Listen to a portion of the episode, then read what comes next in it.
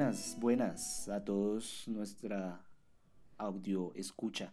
Radio escucha. Radio escucha. antes, Pero esto ya no es radio. Técnicamente. la- es el primo moderno. Sí, radio. sí, sí, es, tienes razón. Sean todos ustedes bienvenidos y bienvenidas a un nuevo espacio en este increíble proyecto.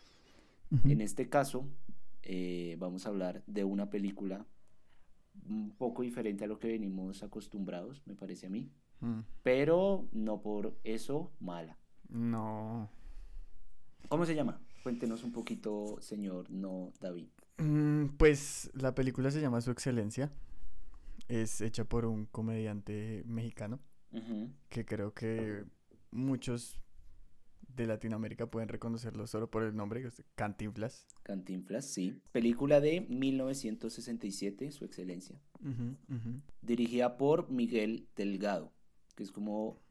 Aquí yo creo que pasa igual que cuando hicimos la película de Druk, la danesa. Druk, Sí, sí, sí. que pues no reconocemos mucho el elenco, también es porque se filmó hace más de 50 años, hace como Ajá. 60 años. Y también vienen como de una zona donde pues el cine no es tan popular como es Hollywood, ¿no? Que es una vuelta globalizada. Aunque en esa época fue como la época de oro del cine mexicano, como el auge del cine mexicano, en la cual Cantinflas o eh, Mario Moreno, que es como el, el nombre del actor, tomó mucho protagonismo.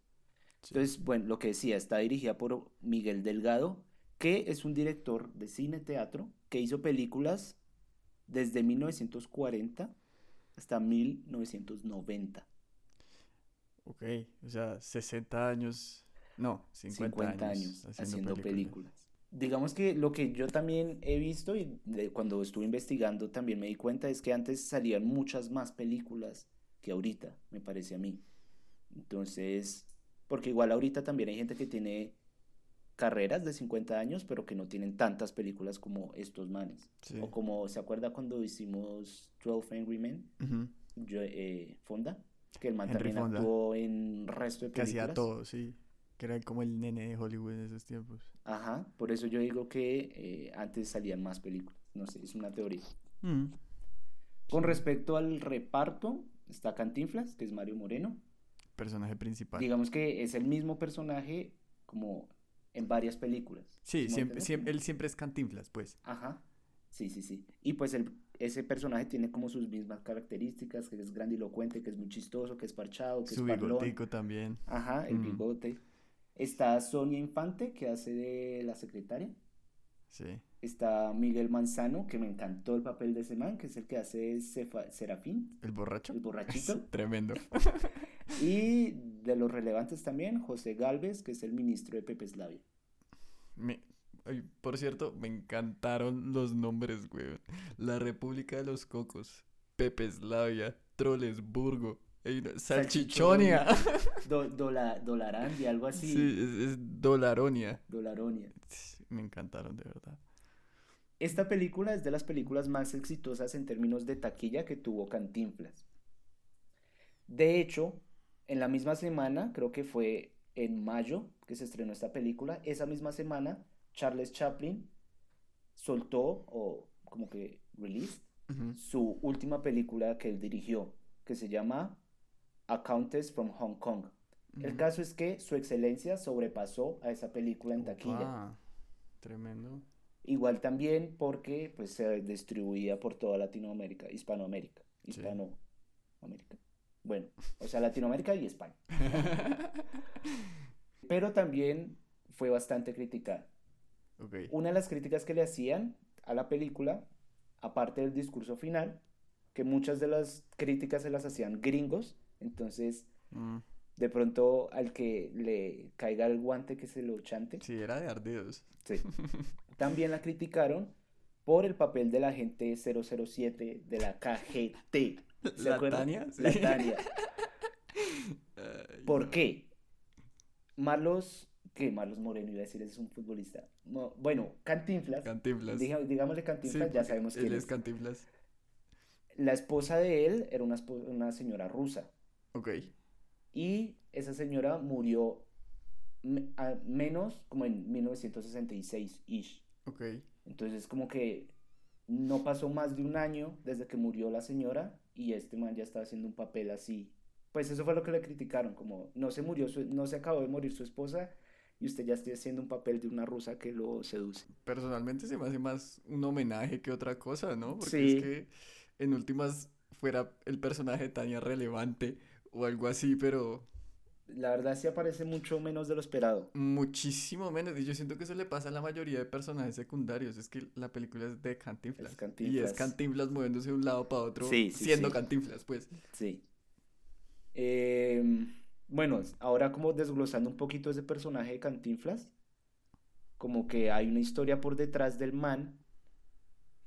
Lo que pasa es que el man, pues nace en, en un hogar bastante humilde y a medida que avanza el tiempo, el man tiene varios labores. El man es taxista, el man alcanza a ser boxeador, torero, como que tiene unos, unas como en la vida real, el man.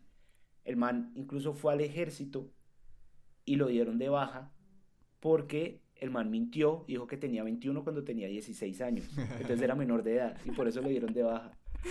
Entonces digamos que el man en su vida sí se enfrentó a varios de los roles que presenta en muchas de sus películas. Porque también es una continuidad que es cierta, ¿no? O sea, no es como Cantinflas en esta película es torero y en la siguiente es abogado y no tiene nada de conexión, sino tengo entendido que es como el universo cinemático de Cantinflas donde él es el mismo personaje en todas y todo lo ha hecho. Sí, como que más o menos... Porque es que él en esta película lo dice, ¿no? Como no, yo he tenido muchos trabajos y yo he pasado por todo y empieza a nombrarlos y yo no es que sepa mucho de Cantinflas, pero si uno como que medio reconoce que esas cosas sí las ha visto. Sí, sí, sí, sí, sí. Entonces sí, es bastante chévere como el man de sus experiencias de vida las plasma en una película y lo hace con ese estilo como tan propio, como mm. tan fresco al menos para Latinoamérica. Sí. El, el man de hecho, Cantinflas, hizo una película que fue bastante reconocida, que es la primera adaptación de 80, ¿qué? La Vuelta al Mundo en 80 días. Sí. Que esa película ganó Oscar a Mejor Película y el man ganó Globo de Oro a Mejor papel. El man hizo de Passepartout, que es el ayudante del, del, man. pero el man no, no triunfó en Hollywood. El man fue, hizo como dos, tres películas en Hollywood, pero no triunfó porque su lenguaje no se podía traducir. Como sus expresiones no se podían eh, eh, traducir a, a inglés. Entonces el man fue, lo hizo súper bien, pero pues su éxito más grande es en Latinoamérica. Total. Y yo, yo creo que todo el mundo se ríe o se ha reído eh, viendo alguna película de Cantinflas. Y si mm. no, ¿qué esperas, amigo? yo, yo, yo quiero resaltar mucho eso que usted dice que Cantinflas no se puede traducir porque yo siento que su humor es demasiado dependiente del español. Como que yo no me puedo imaginar a un gringo tratando de traducir los chistes de esta película y logrando que sean chistosos. Sí. Es una cosa demasiado basada en la manera en que uno habla y yo nunca lo había notado, pero eso también pasa cuando uno ve comedias en inglés, como que uno empieza a aprender el idioma, uno coge los chistes y coge los... Porque hay muchos juegos de palabras que no hacen la misma gracia en otro idioma. Total, y siento que en esta película se nota también bastante, siento que Cantinflas, todo su humor está alrededor del el diálogo en general, porque si hay situaciones chistosas y hay como momentos donde, no sé, como que se quita un pedazo de la manga y es bastante chistoso, pero el humor realmente es arraigado total en el diálogo que hacen y en la manera en que él lo dice, porque también es muy la entonación, la manera en que dice las palabras. Es también muy mexicano, pero a pesar de que sea muy mexicano, como que uno conecta con esa persona, pues a pesar de no estar como metido en la cultura mexicana, por las expresiones como que uno sabe que en toda Latinoamérica uno se puede llegar a expresar de una forma similar. Sí. Y el man siempre hace como papeles de alguien de pueblo que ha luchado mucho para llegar a donde está. Sí. Como que eso es algo que se repite en, todas sus películas. De hecho, ese man hacía parte de los sindicatos de actores. El man era el líder del sindicato de actores. Decían que el man, como en su posición política, el man era muy conservador, pero igual el man hacía parte de sindicatos, que creo que hay como algún conflicto. Y lo chistoso es que él, como líder del sindicato de actores, tuvo una reunión con el presidente de México. Mm. Y en esa reunión salieron peleados. Y de ahí en adelante, todos sus films se volvieron más políticos. Como con un subtexto más político, siempre tirándole mierda a, la clase política. qué parche, marica. Y sí, esta película es tirándole mierda a la clase política pero de una manera obscena. Yo, yo he visto muchas películas de Cantinflas y no había visto una con tanta inmersión en política como esta. No solamente es directamente en contra de la política, sino es muy explícito hacia quienes lo está diciendo. Y yo creo que Ajá. por eso la advertencia al principio, como todos estos lugares son inventados, si ustedes lo conectan con algo de la vida real, allá ustedes, pero nosotros cumplimos con decirles que, hey, nada, esto es cierto, todo es Sí. ficticio. Con cuidado ahí.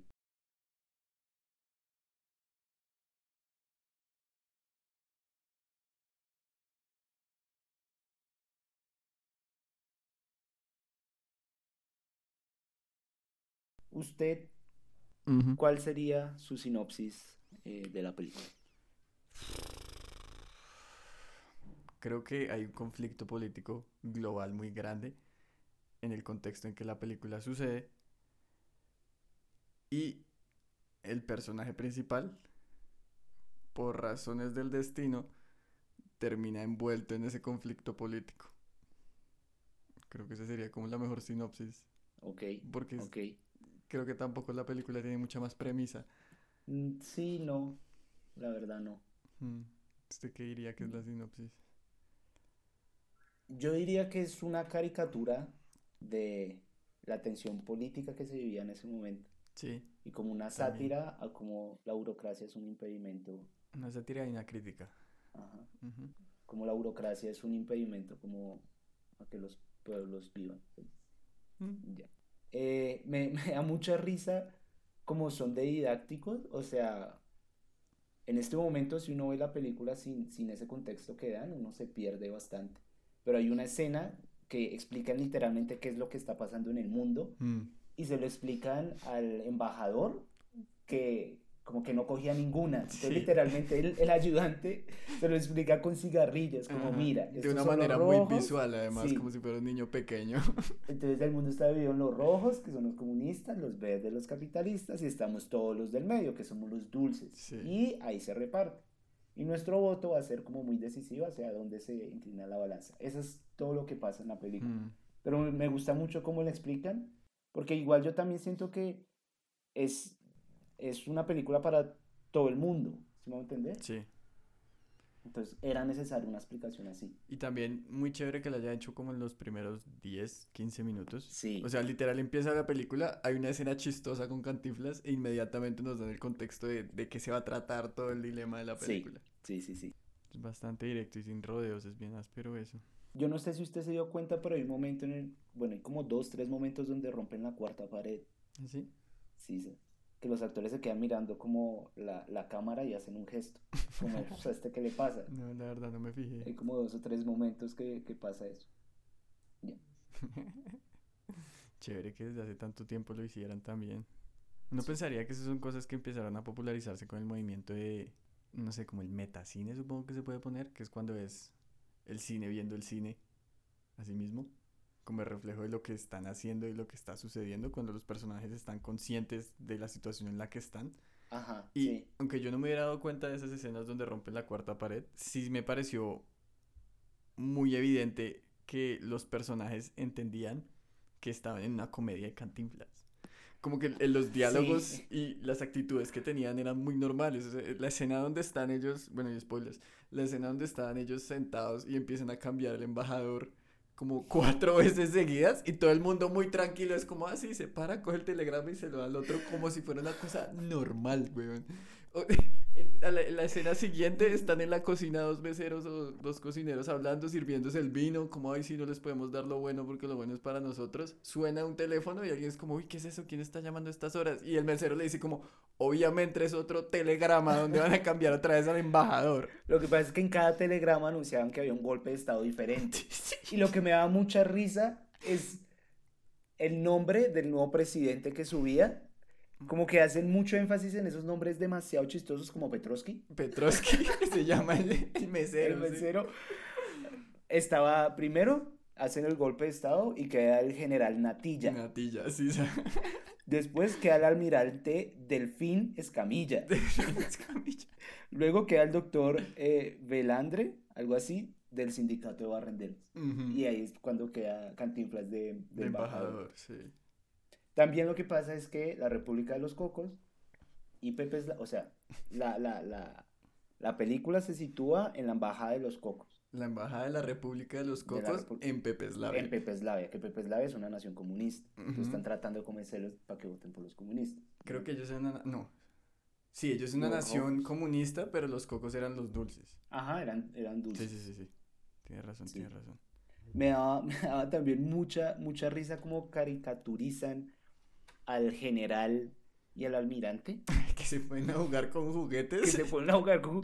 El que más risa me dio fue el almirante. Sí, es que además está demasiado metido en el cuento. Y es que es increíble cómo en cualquier... O sea, el man solamente estaba hablando con Cantinflas y con el borracho que llegaron a preguntarle si necesitaba algo. Sí. Saca todos los términos navales que puede en ese, en ese discurso. O sea, es increíble. 25 nodos. sí. Me acuerdo cuando, cuando estaba en la escena del golpe de Estado y llega y llega, y, bueno, hagamos un brindis con esta agua, yo no sé qué, mis queridos vallenatos. Sí. Les dice. Es que el, el diálogo está lleno de ese tipo de detalles que la verdad lo hace más ridículo y hace que uno simplemente entienda que esto es un chiste, o sea, es una payasada todo el tiempo y uno se mete muy en el mood. Y siento que eso es algo como muy, es una energía y es una vibra que viene muy del humor mexicano porque me recuerda mucho al Chavo del Ocho también. Es cierto, aunque el Chavo del 8 sí es más Es- contemporáneo. Más contemporáneo yo diría que de pronto es un poco más serio, pero tiene esos momentos donde uno lo ve y uno dice como, no, marica, o sea... Es que es un cine un poco, sí, es muy chistoso, es que es muy Mm. chistoso. Que también, bueno, no sé, a mí también lo que me hace, lo que me da risa es lo que ya comentamos, de, de que el man igual siempre representa un punto de vista como del pueblo en contra del poder mal Sí. ejecutado. Es bien, es bien interesante. Y es bien interesante que, pues, Cantinflas se la pasa insultando a todo el mundo, güey. Está hablándole mierda a todos, echándole tierra cada vez que le dicen algo. Entonces, no, que porque tiene la manga doblada. Pues, porque tengo la manga doblada? Porque cada vez que estoy trabajando se me sube. ¿Y qué puede hacer? ¿Qué me va a aconsejar entonces para que yo haga la manga? Pues, es "Uy, perro, ya estoy. Es un personaje demasiado carismático y demasiado empático también. Sí, y es, y es bien disonante eso porque uno conecta con él y uno entiende que él es buena persona por cómo se expresa, cómo se gesticula, cómo lo tratan la gente, pero uno le pone atención a lo que dice y él se la pasa insultando a todo el mundo. Sí, es cierto. Es Me acuerdo, me acuerdo la primera escena, precisamente la primera escena que llega que como que enfocan el horario laboral. Es como trabajan de 10 y cuarto a 10 y media de la mañana. Entonces todo el mundo lo está esperando a él porque él es el que tramita los pasaportes. Y el man en todo el turno solo atiende a un man y ni siquiera lo atiende, sino que se pone a hablar mierda con el man, que la trompeta y yo no sé qué. Es demasiado chistoso. Demasiado chistoso. Y en esa misma escena al principio hay dos que están esperando por la visa y están hablando entre ellos y es como, ay, pero entonces él llega en la mañana y trabaja en la tarde y es como, no, no, no. Él trabaja en la mañana y en la tarde no está. y en la mañana Sí. trabaja 15 minutos. Sí. Que la verdad muchas veces los trámites acá se sienten como así, ¿no? Sí, sí, sí. Entonces, sí, claro, sí. no se Es como, como esa escena en Zootopia de Mm, Flash. De Flash, sí. Es igualita, es igualita. Tiene la misma energía. Bueno, ¿sabe qué me parece un poco raro? ¿Qué? La, la edición me parece rara. ¿Mm? Como que además de que hay, hay un par de escenas en las que se ve como una edición rara, como que cambian de una escena a otra drásticamente. Sí. También hay unas cosas que dejan implícitas que a veces son claras y a veces no. Deme un ejemplo, por favor. que Por ejemplo, siguiendo. al principio yo no entendía que era una embajada en Pepeslavia hasta como a la media hora dijeron como es que es- él es el embajador. Sí. Como que uno podía haberse ahorrado un poco más como esa confusión, me parece a mí, Sí. eh, por la edición. Igual la película es larga. Eso, eso iba yo también. Yo siento que no solo es larga, sino también es un poco lenta. En el Sí. sentido de que creo que las tomas se alargan mucho innecesariamente. O sea, sin mentirle, había pedazos donde yo sabía que no iban a hacer nada sino mostrarme como la escena. Es que las películas de ahora normalmente hay cortes y entran y la escena ya está puesta. ¿Sí? Como que los personajes ya están en el lugar que están. Ah, ok. Los personajes, digamos, para poner un ejemplo más claro con la película, en esta película hay un momento donde se van a reunir para una cena, creo que eso, y hay como un baile en un lugar todo formal, que no sé qué, Ajá, nos sí. empiezan mostrando el baile, después nos muestran gente entrando al baile, después Sí. nos muestran otra vez el baile y después nos entran a Cantinflas entrando en el baile y después es otra vez el baile, unos personajes hablando sobre algo, otra vez el baile, los personajes yendo a hablar con Cantinflas. Entonces siento que... Que se podía, digamos que en el contexto en el que está ahorita, como con los ojos que los vemos ahorita, se podría recortar esa secuencia ba- bastante. que entraran directamente a la escena. Que Esa, esa secuencia se me hizo bastante pesada. larga, parce. Además, me dio un poco de pena ajena Porque por cómo trataban a la gente de 007. Me dio un poco de cringe. Sí, es bastante sexualizado y pero las mujeres, son, resexualizado. las mujeres son objetos. Que creo que de hecho se muestra también en la película porque hay dos personajes mujeres. Tania, que supone que viene a seducir a Cantinflas, y la secretaria, que no me acuerdo del nombre, que aparece solamente a decirle... Lolita. Cantinflas, tienes un corazón hermoso. Yo sé que eres divino. Así llevará una hora entera insultando a todo el mundo con el que habla. Y al final se van juntos. Eso Sí. es todos los personajes femeninos que existen en esta película. que y también que aparecen extras mujeres en la conferencia esa del final, pero todas son secretarias. Exacto, y son extras, entonces no son personajes per Sí. se, ¿no? Sí, sí, sí, es un poco machista la, la vuelta ahí. Sí, o sea, son Sinceramente. 50 años, uno lo entiende, pero de todos modos, a los ojos de hoy, uno siente, pues no se siente tan chévere, pues, Sí, sí, ver sí. ese tipo de cosas. Esa parte me dio bastante... mm, mm, Sí.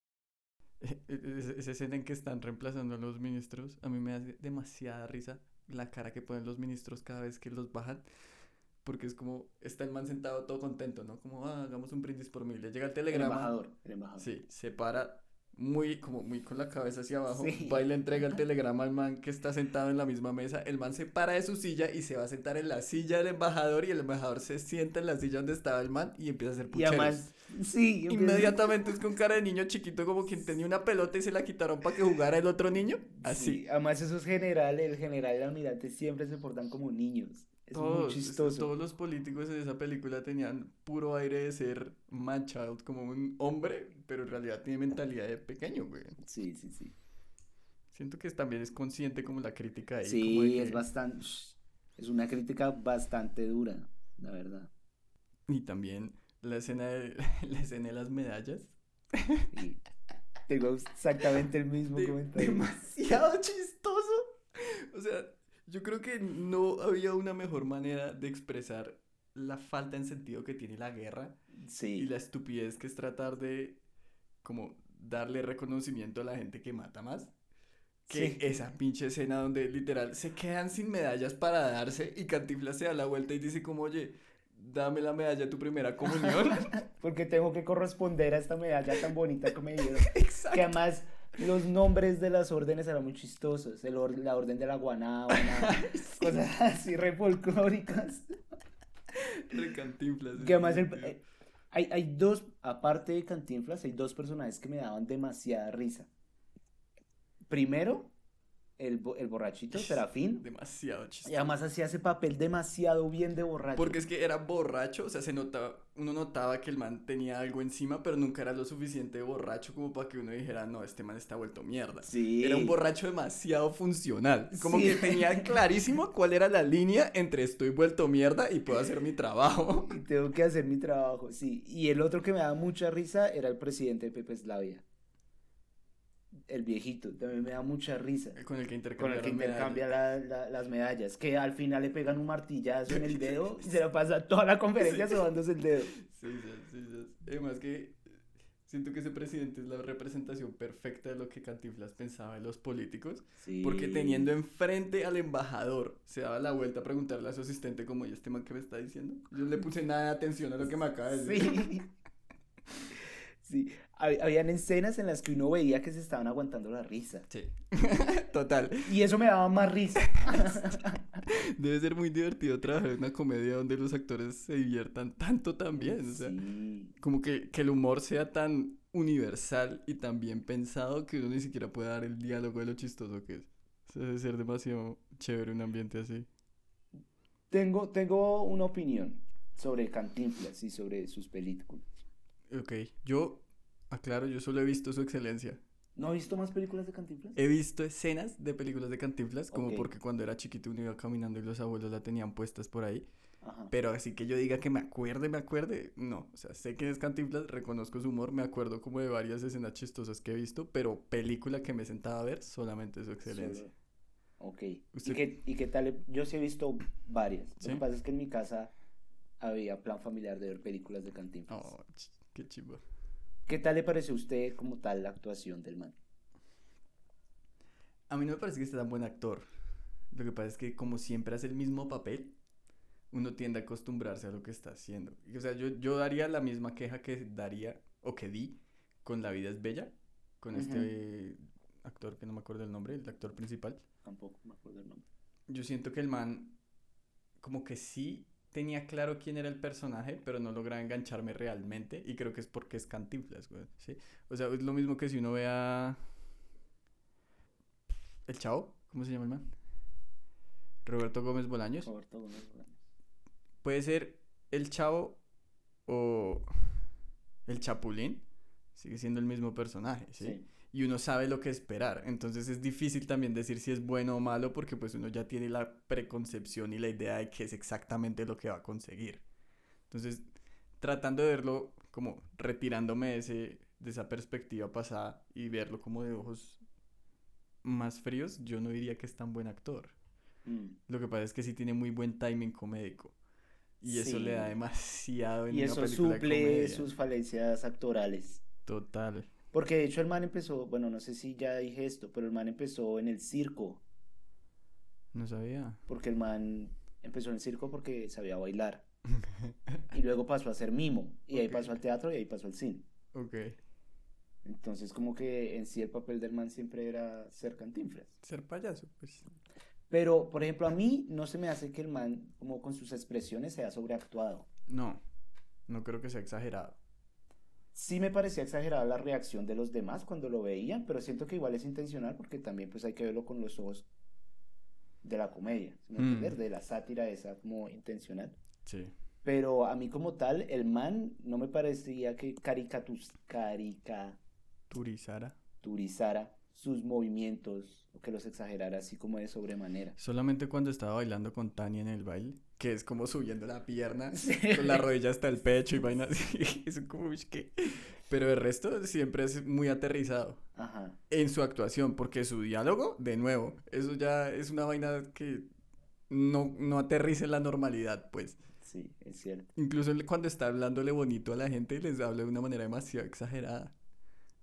O sea, es, es como overly nice cuando es muy querido Sí, y es sí, overly mean cuando es mm, como medio odioso, pasado. pues. Sí, sí, sí, sí, sí. Mm, Pero vea que, bueno, con respecto a lo que usted decía de Lolita, de la secretaria, hay una escena que me parece muy, muy bacana y es cuando Lolita le canta la tabla al man. ¿Le canta la tabla? O sea, se le para re duro, defiende su pedazo y re duro. Ah, ya, ya, ya, ya, ya, sí, sí, sí, sí, sí, sí. Que el man está como medio coqueteando con la Tania y, el- y ella llega y dice, no, pues haga lo que quiero, yo pensé que usted era diferente Sí. y tal. sí. Como que esa escena, Sí. como que también hace como un punto de inflexión en la película, me Mm. parece a mí. Como que el man sí se le había subido un poco A la cabeza a la cabeza el el, embajador. el- el embajador Mm. y ahí como que ya se centra de lleno en la decisión seria que tiene que tomar de si apoya a unos Sí. o a otros. Sí, como que esa conversación con Lolita lo aterriza. Sí. como en, en que tiene que resolver el conflicto que tiene enfrente y no puede seguir payaseando como venía haciendo todo este tiempo. Ajá, un poco tóxica esa, esa O sea, sí, pero sí siento que necesario. era necesaria. Mm. Era necesaria tanto narrativamente como para la relación de ellos dos. Relación entre comillas porque de nuevo hay dos escenas de ellos juntos. De resto, O escenas de Como- ellos por separados como, ay, si supieras que te amo. sí. Supongo que para la época era bastante común en el cine esas escenas súper romanticonas. Y además creo que tenían que cumplir el paradigma de que el personaje principal tenía que tener un interés romántico.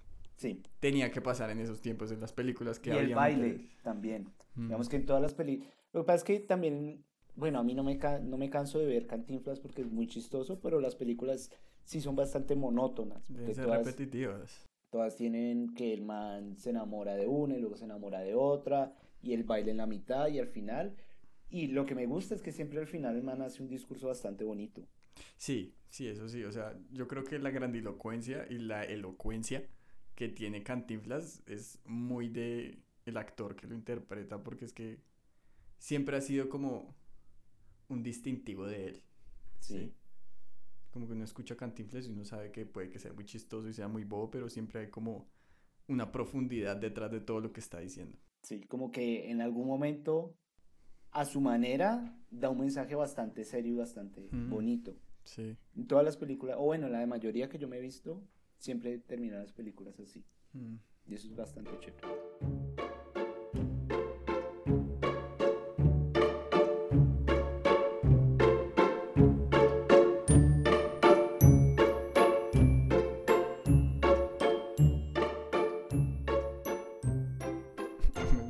Que la solución que él da al conflicto es ambos son unos putos y no me a suscribir a nada de lo que ustedes están diciendo. Y me encantó, o sea, no me lo esperaba para nada, pero me gustó mucho el, plot twist en su último discurso. Que él, les está echando roña por todo lo que hacen, los está regañando, les dice que son unos hipócritas que no hacen nada sino buscar apariencias. Sí, porque igual Man también dice como, bueno, tolero sus ideas, pero no sus medios. Exacto. Y, y, antes de terminar el discurso les dice como, y quiero que sepan que yo ya no soy el embajador, yo no tengo ningún tipo de poder aquí, se los estoy diciendo desde ciudadano. Como un ciudadano. Todos ustedes unos piros. Eso yo no me lo esperaba. Yo tampoco. Yo pensé que la carta que el mal le mandaba al presidente era decidiendo su voto. Hmm, yo también. Pero es, es bastante lindo ese gesto de, pues en últimas, él dio toda esta información, toda su opinión, y les hizo saber como les hizo dar cuenta realmente de lo que ellos estaban haciendo como una persona del común, que es lo que nosotros venimos diciendo desde hace rato, ¿no? Como que él siempre representa eso al pueblo. Sí, sí, sí. Bien chévere. Bastante, porque el man se les para re duro. Se les para re duro y además cuando se le van a ir, los empieza a madrear, no, ay, se van a ir, no son capaces de aguantar un chiste, espérense que ahora voy a hablar mal de los otros, no se preocupen. Sí, y además, bueno, ese discurso final dura siempre como 15 minutos. El larguito. Mm. El largo y a mí, no, a mí no se me hizo pesado el discurso. No, aunque fuera un tema bastante, pues, serio. Sí, porque igual el man también habla que desde la perspectiva de un país tercermundista, como un país de dulce, eh, era ilógico que él tuviera que tomar una decisión que afectara a la mitad del mundo. Total. Y el man como en algún momento del discurso dice como, no voy a votar por nadie, primero porque no me corresponde a mí decir la, la, la como el fate de, de, la mitad del mundo, y segundo porque no sería justo con la otra mitad del mundo, que se somete a un régimen con el que no están de acuerdo. Hmm. Y me gusta mucho que el man siempre llama a la tolerancia. Como que el man dice como, bueno, yo puedo, desde mi punto personal, yo puedo estar más de acuerdo con una idea o con otra, pero eh, no nos tenemos que matar por eso. Ahora, como ustedes están tratando de someter a la gente para que vote por uno o por otro, es despreciable. Y se los dice así en la cara. Se los dice en la cara re duro. Porque igual al man, pues le hacen cosas feas. Sí. Como lo de Tania, lo del otro embajador que va a hablarle, el de Dolarania, Dolarania. Dolaronia. Dolaronia. Que, es el gringo. Claramente es Estados Unidos, o sea, no hay otra manera de decirlo. Y el man también hace bastante mm, énfasis en, en, como en el muro, en la barda que lo separa. Que de hecho, la y me gustó eso también, como el, el, el discurso que da el de Salchichonia. Salchichonia. que es claramente Alemania. es que, es que dicen salchichonia y uno se relaja un poco, pero uno sabe que lo que están hablando es bastante serio. Y en esa época debió ser una, porque esta película salió en 1967. Mm. Eso es pura guerra fría, dura, dura, dura. De hecho, en ese mm. año una masacre en Nicaragua que supuestamente fue financiada por Estados Unidos. Entonces, y era lo que hablábamos la vez pasada, como que Guerra Fría en teoría era solo para Estados Unidos y Rusia, porque el resto estaban sufriendo una gonorrea. Claro. Y, y el discurso de, de, de, del de Salchichonia Era como nosotros la cagamos varias veces y ahorita hay un muro que nos separe. Sí. Dividamos, o sea, no dejemos que un muro separe como nuestras vidas y tal. Me pareció muy chévere ese último discurso, la verdad. Creo que en general toda esa última escena de los discursos toca temas muy importantes de una manera muy seria, pero aún así tiene comedia que no le quita el valor a lo que están diciendo. O sea, yo me acuerdo mucho y es porque me dio demasiada risa que apenas empiezan, la primera vez que empiezan a gritarse los verdes con los rojos y se ponen las cosas como feas, Cantinflas se da la vuelta y le dice al man de al lado como, bueno, yo salgo, usted sale de acá agarrado del bolso y yo salgo agarrado de la billetera porque uno nunca sabe. Porque con estos uno nunca sabe qué va a pasar. y es muy chistosa la escena, pero no le quita el peso a todo lo que están diciendo. Que eso me parece que es un balance difícil de conseguir, pero es muy chévere cuando lo logran. Que siento que Cantinflas logra envolverlo a uno en la comedia tanto que no se da cuenta que le está tirando todas estas cosas pesadas. Que es lo, lo que pasa con, por ejemplo, Bojack Horseman, que uno lo meten como, ah, esto es una comedia de animales, todo chistoso, y de repente, ¡pum! Como crisis existencial. Lo mismo. Cantinflas empieza uno metiendo los chistes de que no sé qué, que me rompieron el saco, que este bobo, y termina hablando de pues tensiones geopolíticas reales de la época. Y de eso. O sea, yo me imagino el impacto que debió tener esa película cuando salió. Mm. Sobre todo, digamos, a la gente mayor que entendía. Por ejemplo, un niño, no creo que entendiera como la gravedad de la crisis de los misiles en Cuba y todo eso. Sí, para él fue ir a ver una película y reírse que decían salchichonia. Ajá. es que es, muy chistoso. Es que es muy chistoso. Y el almirante Delfín. Es que, esos dos nombres. General Natilla. es un parche. Pero, sí siento que es una película que un niño puede ir y se divierte. Y una persona mayor puede ir y entender que, aparte de que es divertida la película, también está tratando temas que son importantes y son relevantes. Sí, sí. Y, me gusta cómo caricaturizan resto a la ONU hmm. ahí, en esa, porque pues esa asamblea es de la ONU, en la que están. Y los caricaturizan resto, como que duran como 10 días en que cada país dé su discurso de apertura, de apertura. Sí, sí. Y siempre es como, no, trabajamos de 7 a 9 porque a las 9 y media tenemos la recepción en tal embajada. Y tenemos la comida de tal embajada. Y toca el evento de tal embajada. Y, y, hay, y hay gente que dice, Cantinflas en una de esas interrupciones como que habla con alguien y le dice como, y la otra persona le dice como, esto es normal, tranquilo, acá hay cosas que se llevan tratando 20 años, pero por una coma o un punto en el documento no se hace. Hmm. Entonces acostúmbrese, usted párchese, Sí, es que es demasiado fuerte como le da la burocracia a la política. O sea, sin pelo en la lengua les tira durísimo. Y eso me encanta también. Siento que es una película hace 50 años, pero si, si aún nosotros podemos entender que es relevante, siento que está demasiado bien hecha. Y, más que bien hecha, demasiado bien pensada. Sí. Porque creo que es más el concepto que la ejecución de la película lo que me tramó a mí porque burlarse de la burocracia, la política y estas instituciones, mientras el personaje principal es parte de ellas y aún así no pierde la esencia de quién es el personaje principal, creo que no es fácil de lograr. Pero lo logró muy, muy bien en esta película. Siento que a mí me gustó mucho su excelencia por eso, porque siento que es una combinación muy buena de una burla, una comedia y al mismo tiempo unos temas serios y Cantinflas. Cantinflas, es que ese man la rompe demasiado. Sí, sí. La rompe demasiado. Hay, hay una cosa que me gustaría como mencionar. Y el man en su discurso cita a alguien. Y dice que el, respeto al, al, derecho ajeno es la paz. Hmm. Como que hablando de la tolerancia. Sí. Pero esa cita es real. El que dijo eso fue un presidente mexicano. Mm. Benito algo, no me acuerdo. Benito. Y el man eh, como que ayudó a consolidar a Estados Unidos, Estados Unidos de México. Sí.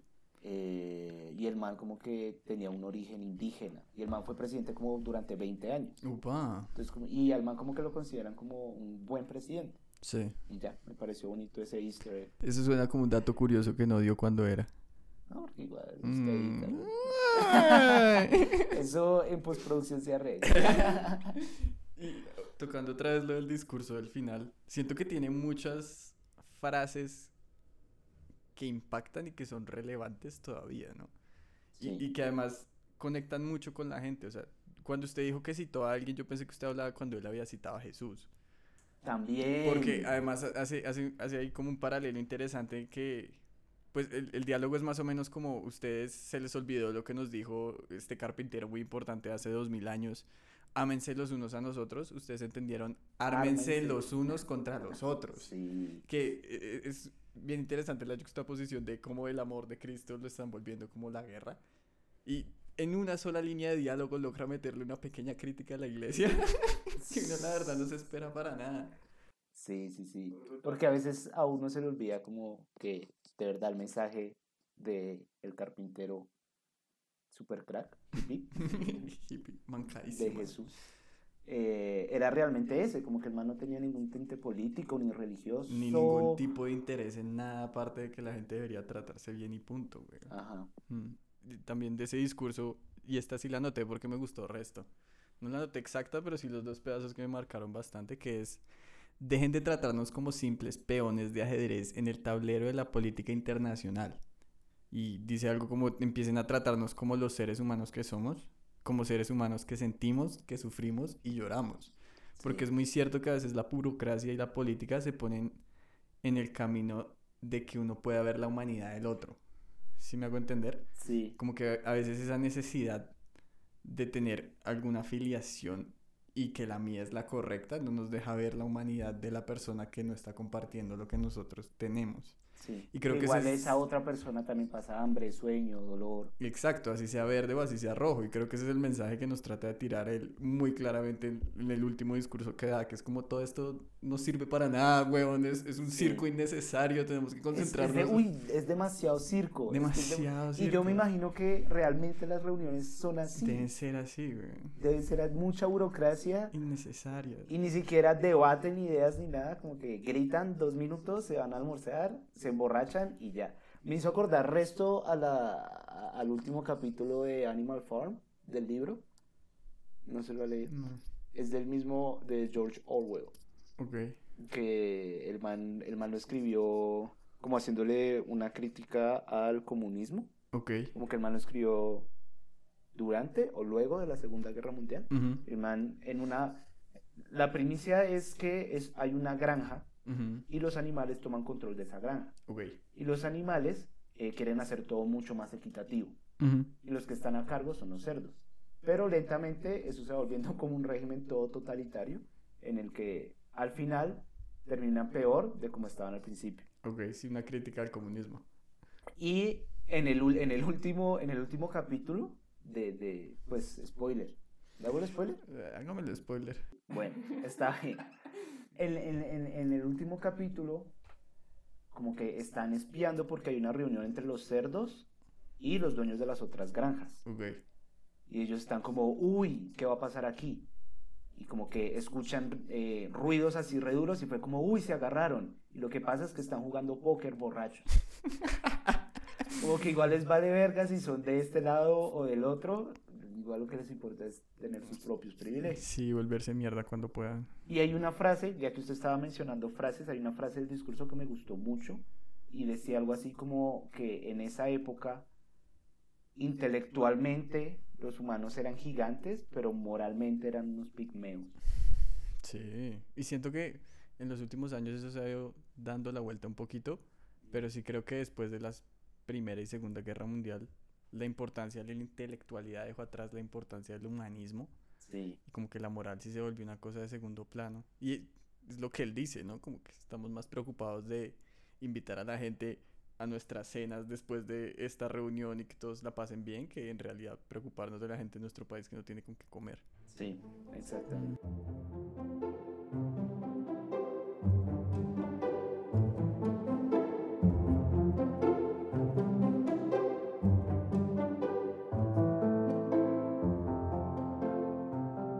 Bueno, y haciendo una escala arbitraria, no arbitraria, del 1 al 15, ¿usted qué puntaje le pondría a su excelencia película de 1960. Creo que este está difícil. En este me siento un poco conflictuado, la verdad. Porque sí hay cosas que no me gustaron para nada, pero hay cosas que me gustaron mucho. Ajá. Entonces yo diría que como un, 7 más 3. 7 más 3. Más o menos, sí. Ok. Como que siento que que sea tan vieja, que sea tan machista, que sea tan lenta, le quita a mí muchos puntos porque es que yo no veo cine para estar aburrido. Ok. y sí siento que esta película de lo lenta me desconectó un poco e incluso se me hace que hablan lento. Sí, es bastante larga. a mí se me hizo bastante siento que no, no, no, no está justificada para que dure dos horas y 15 minutos.